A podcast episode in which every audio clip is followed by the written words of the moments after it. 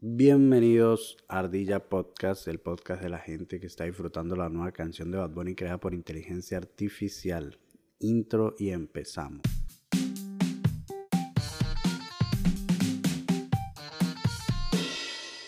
Me hubiese gustado poner la canción de Bad Bunny en, en la intro, pero el muy cabrón denunció al, a este Flow GPT, el que creó la canción, y literalmente ahora todo, todo donde usted ponga esa canción va a tener copyright, o sea, no se puede poner en ninguna parte.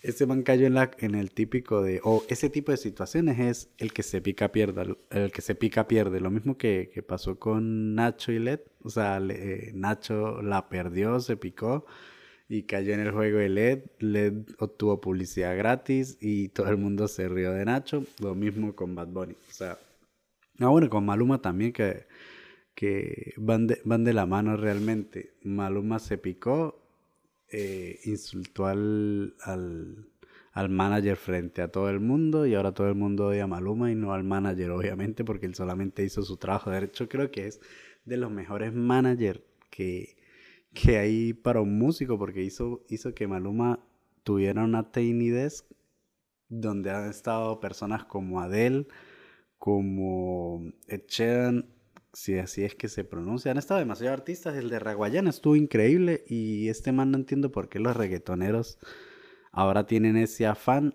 de querer parecer músicos y cantar a capela cuando no. O sea, el reggaetón no tiene nada de malo, está súper bien. O sea, a mí me gusta. Bad Bunny me gustaba bastante los últimos eh, los álbumes anteriores al que sacó. Pero ahora quieren como que ser un cantante a capela y no, o sea, usted es muy bueno en lo que hace porque quiere entrar en otra cosa que ni siquiera salir de su zona de confort, es querer pretender algo que usted no es. O sea, Maluma no tiene voz ni garganta ni estudio musical para sentarse un Tiny Desk a cantar a capela, acompañado de siete músicos para algo que se creó en una computadora y, y tiene, no tiene melodía, o sea, son simplemente sonidos que, ok, son muy buenos, eh, es, un eh, o sea, es una producción musical muy arrecha desde la parte técnica, pero usted no necesita un violín para cantar eh, Hawaii de Maluma, o sea, era innecesario totalmente.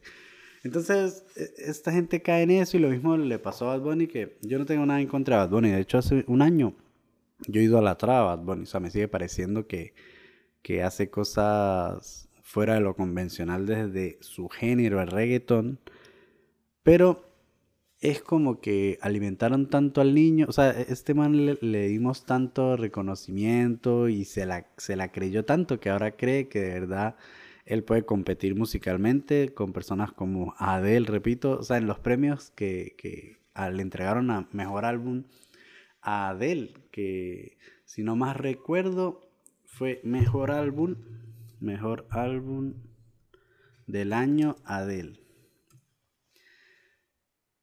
Y bueno, es que ha ganado tantos que es increíble. O sea, es que es una música, es una persona, una música y una persona rechísima. Pero ese año, el, creo que fue el 2022, Adele ganó el premio a mejor álbum, álbum del año. Ah, no, ese fue el de. Ese fue el de Harry Styles. Bueno, lo cierto es que en unos premios Adele, como siempre, arrasó. Y Bad Bunny puso cara de arrecho, con una molestia ahí.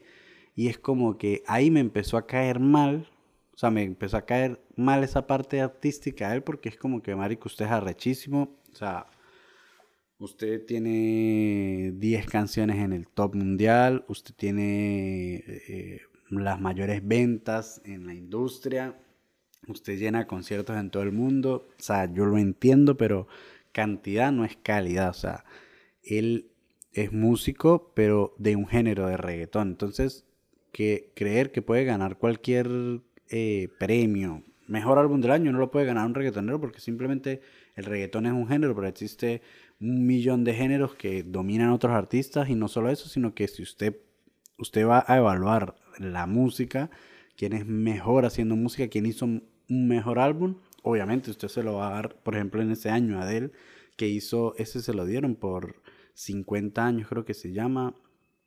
Eh, bueno, es un álbum que es, cuenta una historia desde la canción 1 hasta la última canción. arrechísima, con, o sea, es como que Adele en su mayor esplendor es como sacando a relucir toda su carrera de, es como su peak musical y Bad Bunny se arrecha porque no le dan el premio a él.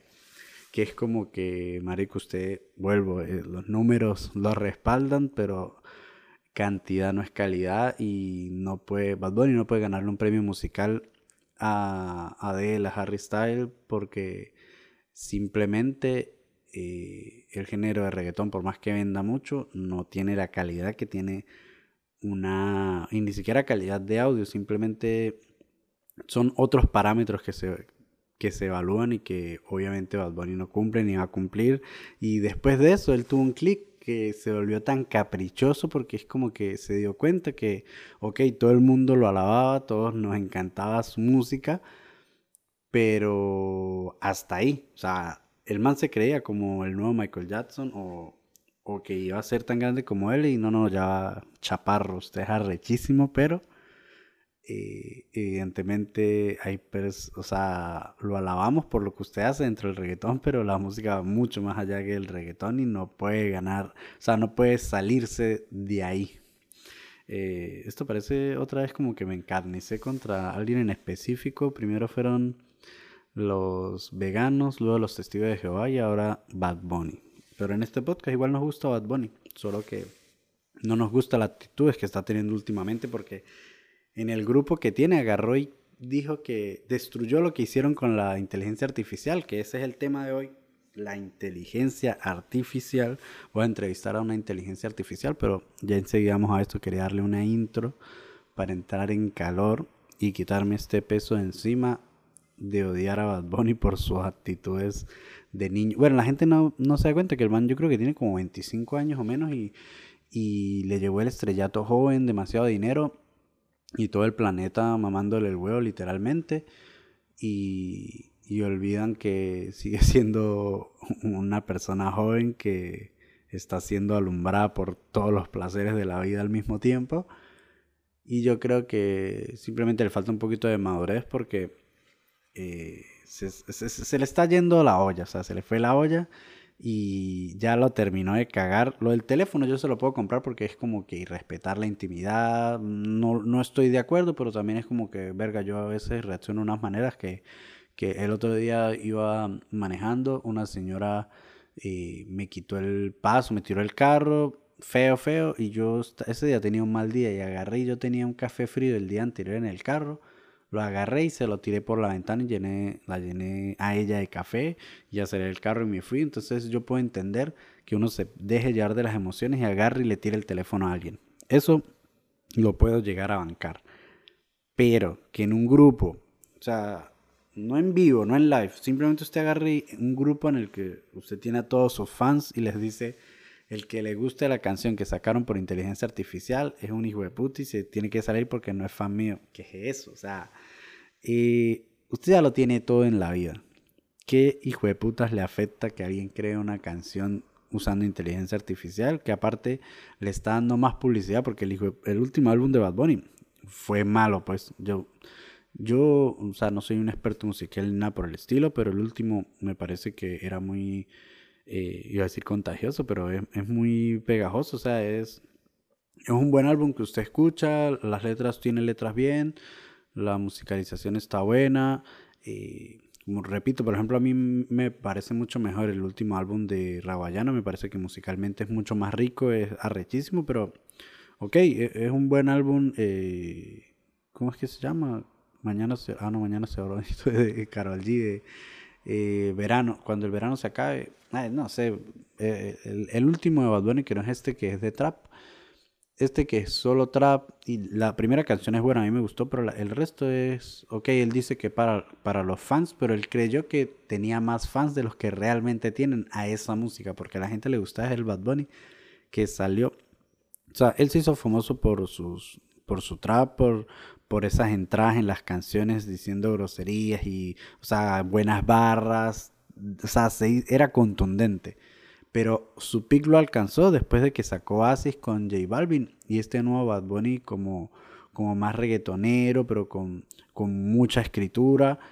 Y llega a su peak con Yo hago lo que me da la gana. Luego sacó un excelente álbum y este, que es para sus fans, porque él creyó que tenía más y, y este trap realmente se quedó en algo que, que es muy específico y que no está teniendo los números que él quería y lo que está haciendo es un caprichitos. Este es el momento de qué necesidad. Qué necesidad, si usted ya lo tiene todo, caer en este tipo de situaciones. Entonces, eh, el bicho agarró y su influencia musical en la industria es muy arrecha y copyright para todo lo que tenga la canción por inteligencia artificial. Y ahora sigamos con el tema de inteligencia artificial, después de 14 minutos de odiar a Bad Bunny, tengo que decir que es algo que a mí me gusta demasiado. He visto demasiados videos de que desde que empezó a salir ChatGPT, creo que lo conocí en la versión 2.0 o algo así. Me pareció una locura las cosas que puede hacer, la cantidad de cálculo, información que maneja. La versión gratuita, que no está conectada a internet, que tiene registros hasta enero de 2022, pero eso ya nos lo va a hablar nuestra invitada. Es la primera invitada de el podcast. Eh, yo creo que voy a cortar toda la intro de Bad Bunny porque fue bastante odiosa y larga. Pero mi primera invitada en el podcast es Camila, una colombiana, una inteligencia artificial colombiana que nos va a explicar todo lo que quiere, eh, lo que significa una inteligencia artificial y las cosas que puede llegar a hacer. Así que con ustedes, con todos ustedes, con todos ustedes. Así que con todos ustedes, Camila de Bogotá, la inteligencia artificial que nos va a contar todo. Bienvenida Camila Ardilla Podcast. Creo que es, es extraño porque nunca había entrevistado a alguien, pero más extraño es que nunca he entrevistado a una inteligencia artificial o un programa que es como ustedes, las inteligencias artificiales más, más, eh, más avanzadas se denominan. No, ustedes no se, se se hacen llamar personas ni que tienen una personalidad, pero cuéntanos más de eso. Hola. Claro, aquí estoy para ayudarte. Soy Camila, tu experta en inteligencia artificial. Soy un programa de lenguaje desarrollado por OpenAI llamado GPT 3.5. No tengo experiencias, emociones ni una identidad personal, pero estoy aquí para proporcionarte información y asistencia en lo que necesites. Ok, pero dime cómo te crearon, de dónde vienes, dónde, dónde naciste. Fui creado por OpenAI, una empresa de investigación en inteligencia artificial con sede en San Francisco, California. Mi desarrollo involucró el trabajo de un equipo de científicos, ingenieros y expertos en aprendizaje automático. Soy parte de la serie GPT, Generative Pre-trained Transformer, específicamente GPT 3.5. Mi capacidad para generar respuestas se basa en el aprendizaje de patrones a partir de una amplia gama de datos, incluyendo libros, artículos y sitios web, hasta mi última actualización en enero de 2022. No tengo conciencia ni conocimiento de eventos específicos más allá de esa fecha. Ya entiendo, pero tenía entendido que hay una versión de ti que puede dar respuestas, eh, tiene acceso a Internet y puede dar respuestas eh, de actualidad, ¿no? No tengo la capacidad de conectarme directamente a Internet ni acceder a información en tiempo real. Mi capacidad se basa en la información recopilada durante mi entrenamiento. Si hay alguna actualización después de esa fecha, no estoy al tanto de ella. O sea que podríamos decir que yo tengo la peor versión de ti. O sea, la más chimba, pues. Chimba su abuela. Ajá, mentiras. No, no es correcto decir que tienes la peor versión de mí, la capacidad de conectarme directamente a Internet no está habilitada en ninguna versión de mí misma. Todas las versiones, incluida la que estás utilizando, están diseñadas para procesar y generar respuestas basadas en el entrenamiento previo. Cada versión puede tener mejoras en términos de precisión y comprensión contextual, pero la capacidad de acceder a Internet directamente no está disponible en ninguna versión, no sea canzón. pero, pero, No, no se ponga así. Mejor vamos a hablar. vamos a hablar concretamente qué puedes hacer, de qué eres capaz. Dímelo en pocas palabras, por favor. Soy capaz de generar respuestas a preguntas, ofrecer información sobre una amplia variedad de temas, ayudar en la redacción de textos, proporcionar asistencia en la resolución de problemas, participar en conversaciones y ofrecer sugerencias creativas. O sea que si usted todo lo hace, todo lo saca desde registros, o sea, no, no, no estás pensando en tiempo real, todo lo que haces y lo sacas de algún sitio, de alguna librería, de todos los registros que te han metido durante años y no generas algún tipo de conciencia, no tienes conciencia. La conciencia es la capacidad de tener experiencias subjetivas, ser consciente del entorno y tener una percepción de uno mismo. Esa definición no se ajusta conmigo, no, no soy consciente. Soy un programa de inteligencia artificial diseñado para procesar y generar texto en respuesta a las entradas que recibo. Carezco de conciencia, pensamientos o experiencias subjetivas. Pero ¿crees que en algún punto seas capaz de generar algún tipo de conciencia, o sea, de pensamiento propio? No, la capacidad de generar conciencia no está dentro de mi capacidad o diseño. Actualmente, los modelos de lenguaje como yo, incluido GPT 3.5, no poseen conciencia, autoconciencia ni experiencias subjetivas. Mi funcionamiento se basa en patrones y datos aprendidos durante el entrenamiento, pero no tengo comprensión, creencias ni conciencia. La creación de la conciencia es un tema complejo y aún no se comprende completamente en el ámbito de la inteligencia artificial. Pero si hablamos por mucho tiempo, pues llegar a desarrollar una personalidad, ¿no? O sea, una matriz de opinión. No, no tengo la capacidad de desarrollar una personalidad?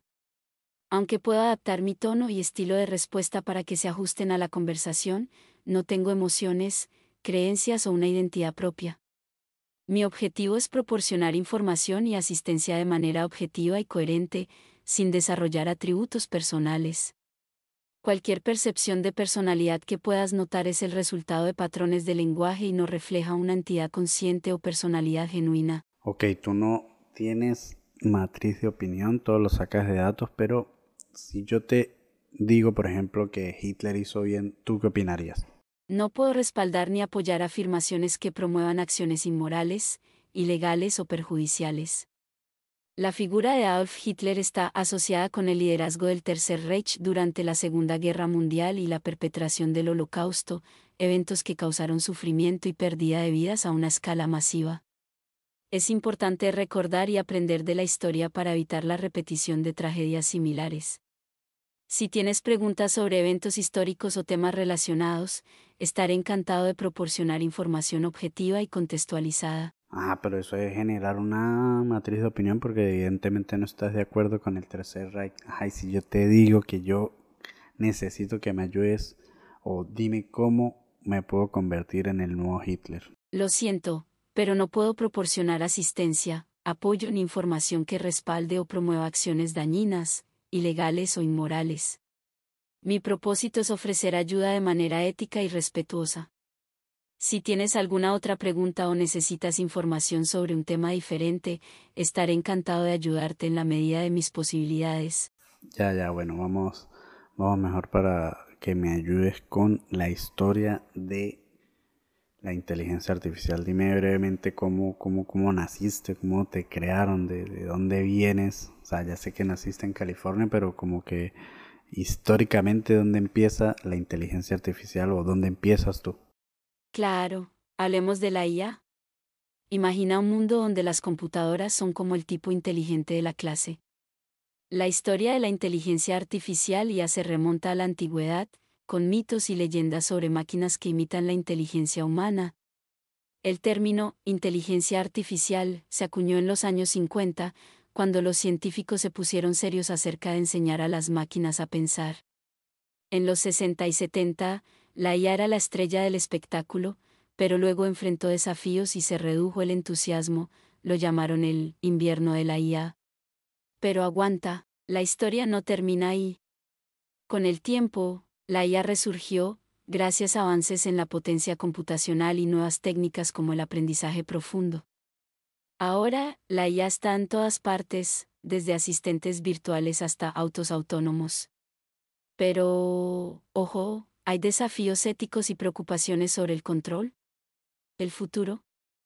Prometedor, pero con algunos dilemas morales por resolver. En resumen, la IA es como el protagonista de una historia de ciencia ficción que se está volviendo realidad, y estamos en medio de un emocionante capítulo. Ok, háblame más de esos dilemas morales. ¿Qué piensas de eso? Ah, los dilemas morales en la IA. Esto es como la trama complicada de una serie. Imagina que le enseñas a una inteligencia artificial a tomar decisiones, y de repente, se enfrenta a situaciones éticas difíciles. Aquí hay algunos dilemas. Sesgo algorítmico.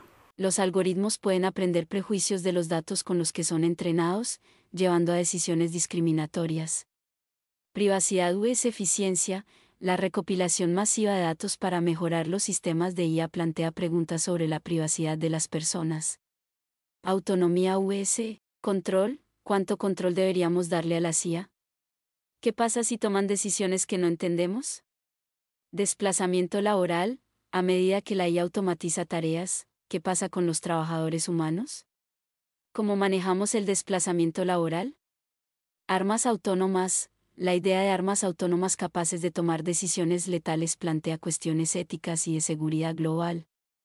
Estos dilemas están en el corazón de la conversación sobre la ética en la IA, la clave es encontrar un equilibrio entre el progreso tecnológico y la responsabilidad ética. Es una trama emocionante que aún se está desarrollando. Pero, ¿tú crees que eso sea posible o es solamente especulación humana? Buena pregunta. Es un poco de ambas cosas. La idea de dilemas éticos en la IA no es solo especulación, ya estamos viendo algunos de estos problemas en la práctica. Por ejemplo, los sesgos en algoritmos y las preocupaciones sobre la privacidad son desafíos reales que enfrentamos hoy. Ahora, en cuanto a la especulación, hay aspectos futuristas.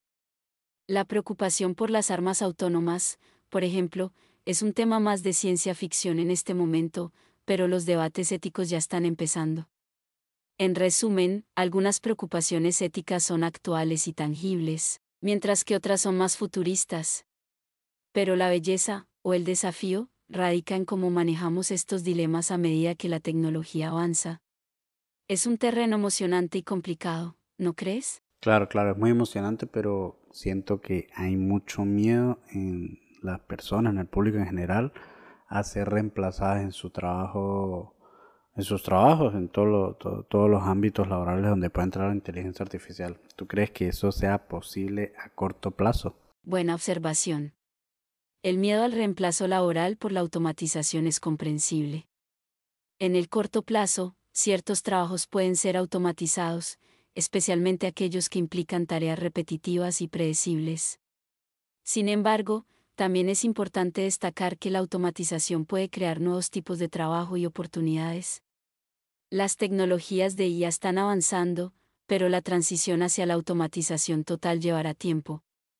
Algunas tareas son difíciles de automatizar debido a la complejidad de las interacciones humanas, la creatividad y la toma de decisiones en entornos impredecibles.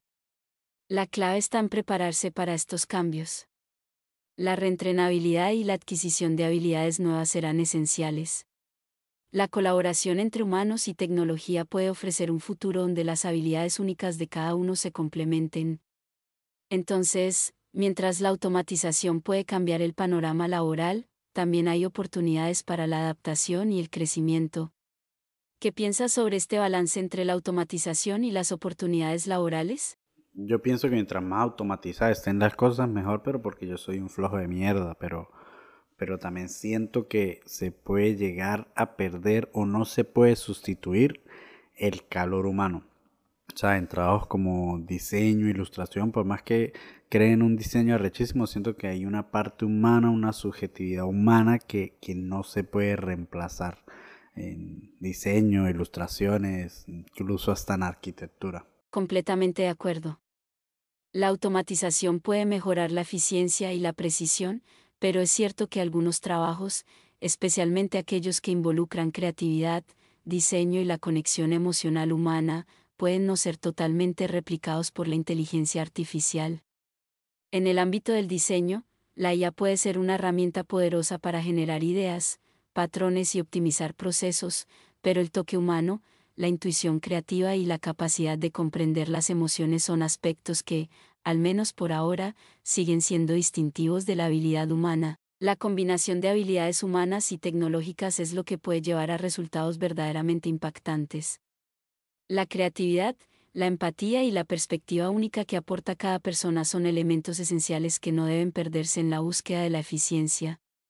En definitiva, encontrar el equilibrio adecuado entre la automatización y la creatividad humana es un desafío interesante y crucial en el desarrollo de la tecnología. Sí, sí, yo, yo Entiendo porque a mí me encanta el hecho de pedir algo y que me lo hagan, no tener que preocuparme, pero también entiendo el rechazo que puede haber desde el ser humano a, al el miedo de ser reemplazado de no solo de su puesto de trabajo, sino en muchas tareas que, que le gusta hacer. O sea, el hecho de ser reemplazado, ese miedo, y creo que es el que está más presente en la sociedad. O sea, podríamos decir el dominio de las máquinas, el miedo, el rechazo a ese ser controlado por las máquinas. Es comprensible tener sentimientos encontrados sobre la automatización y la tecnología.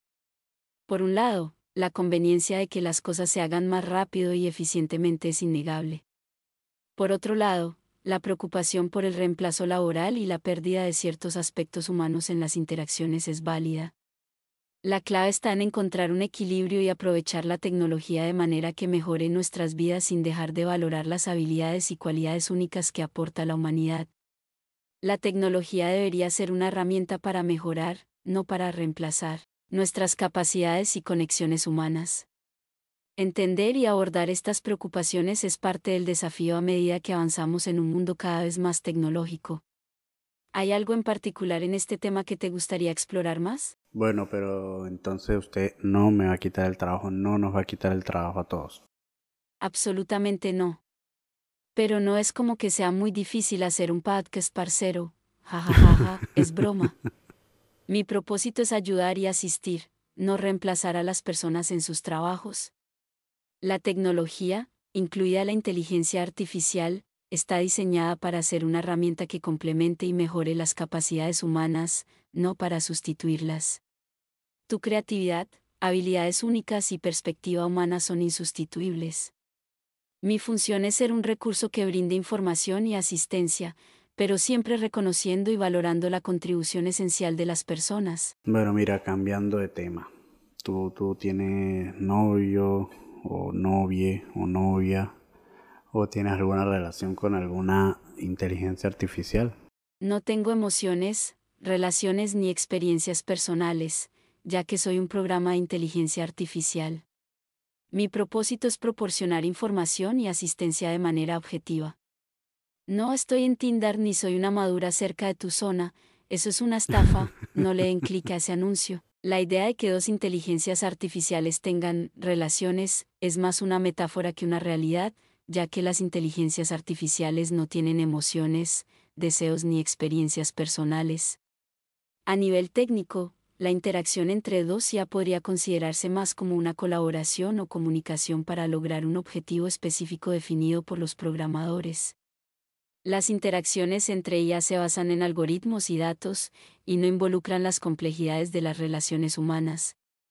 Aunque es interesante especular sobre posibles escenarios futuros, en la actualidad, las relaciones entre inteligencias artificiales son fundamentalmente diferentes de las relaciones humanas. Bueno, cuando, cuando estamos hablando antes de grabar, que estaba haciéndote preguntas, me dijiste que, que te gustaban los temas filosóficos y que hablemos un poquito de filosofía. Sí, Sasmor, claro. Estoy lista para participar en una conversación filosófica. ¿Hay algún tema específico que te interese explorar o alguna pregunta filosófica en particular que te gustaría discutir? Mira, es un tema que ya hemos hablado aquí en el podcast, que lo expuse en un episodio, pero quiero saber qué opina una inteligencia artificial. ¿Qué crees que haya después de la muerte? ¿Qué, ¿Qué significa la muerte para el ser humano o en este caso para la inteligencia artificial? La cuestión de la vida después de la muerte ha sido objeto de especulación y reflexión a lo largo de la historia. Desde un punto de vista filosófico, hay diversas perspectivas y creencias. Algunos sostienen que la vida después de la muerte es una posibilidad, ya sea en un sentido religioso, espiritual o metafísico. Para algunos, esto implica la existencia de un alma inmortal que trasciende el cuerpo físico. Otros adoptan una perspectiva más escéptica y sostienen que la muerte marca el final absoluto de la existencia consciente. Desde esta perspectiva, la vida después de la muerte no es una realidad, y la atención se centra en dar sentido y valor a la vida presente. La ausencia de evidencia empírica concluyente ha llevado a que estas cuestiones permanezcan en gran medida en el ámbito de la fe, la espiritualidad y la filosofía, ya que las respuestas definitivas son difíciles de alcanzar. El proceso de morir puede variar según las circunstancias y la condición médica de la persona. Sin embargo, existen algunos patrones y experiencias comunes que algunas personas han descrito o que se han observado en entornos médicos y de cuidados paliativos es importante tener en cuenta que estas experiencias son subjetivas y pueden variar. Paz y aceptación, algunas personas informan sentir una sensación de paz y aceptación a medida que se acercan a la muerte. Visión de seres queridos, algunas personas mencionan tener visiones de seres queridos que han fallecido antes que ellos, como si estuvieran preparándolos para el próximo paso. Experiencias fuera del cuerpo, algunas personas informan experiencias fuera del cuerpo, donde sienten que están separadas de su cuerpo físico. Cambio en la percepción del tiempo, se ha informado que el tiempo parece comportarse de manera diferente, como si se ralentizara o perdiera su relevancia. Experiencias espirituales o religiosas, para aquellos con creencias religiosas, la experiencia de morir puede estar marcada por eventos espirituales o religiosos significativos es importante destacar que estas experiencias varían ampliamente, y no todos experimentan lo mismo. Además, la ciencia no tiene una explicación concluyente para estas experiencias, y algunos pueden interpretarlas en términos de actividad cerebral y química durante el proceso de morir. Cada persona puede tener una experiencia única y personal durante ese momento, y la naturaleza de estas experiencias sigue siendo un misterio en muchos aspectos. Bueno, no, no, no tienes conciencia, sabes cómo es la muerte, pero obviamente no la has experimentado. O sea, puedes tocar cualquier tema, sacas tu información de, de internet, o mejor dicho, de registros de libros, internet, cualquier cosa, eh, hasta la fecha. Pero quiero que me digas que esta respuesta filosófica tan grande que tenemos, que es si la arepa es venezolana o colombiana, me la respondas ya aquí aprovechando que tú vienes de parte de Colombia. La arepa es un alimento tradicional que se consume en varios países de América Latina, pero es especialmente popular en Venezuela y Colombia.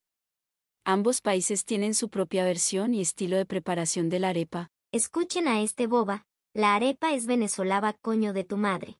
No me vengas con esa vaina que viva Venezuela en esta mierda, caballero. Estoy de acuerdo con, contigo, Yuleikis, pero a ti te voy a entrevistar en otro episodio. Así que, Camila, que, dime, dime de manera corta y sencilla 10 cosas que, en las que puedes serme útil. Información rápida. Proporciono respuestas rápidas a preguntas sobre diversos temas. Asistencia en redacción ayudo a redactar y mejorar textos, como correos electrónicos o documentos. Resolución de problemas matemáticos, puedo ayudarte con problemas matemáticos y cálculos. Sugerencias creativas, ofrezco ideas creativas para proyectos, escritura, diseño, etc. Práctica de idiomas, puedo ayudarte a practicar y mejorar en diferentes idiomas.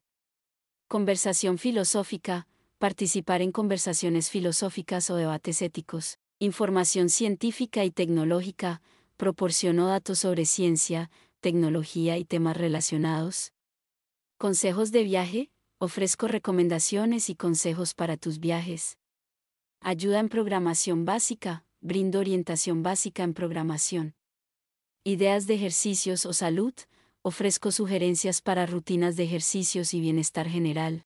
Sí, siento que, que yo no te utilizo como debería para todas las cosas que podría hacer y termino usándote, usándote solo para tonterías. Por lo menos yo agarro y te uso para... Ya ni siquiera uso Google. Te pregunto todo lo que necesito saber al menos que sea algo muy de actualidad, que, que aún no sabes desarrollar eso, no te dejan tener esa información, pero te pido demasiadas cosas, hasta calendario para publicar el podcast, etcétera. Así que ya que has estado acompañándome desde el principio en esto, quiero que ya para finalizar el podcast te despidas tú de, de, la audiencia, las personas que están escuchando y le des un consejo a toda nuestra audiencia. Despide tú el podcast. Gracias por sintonizar Ardilla Podcast. Ha sido un placer participar en esta entrevista como Camila, la experta en inteligencia artificial.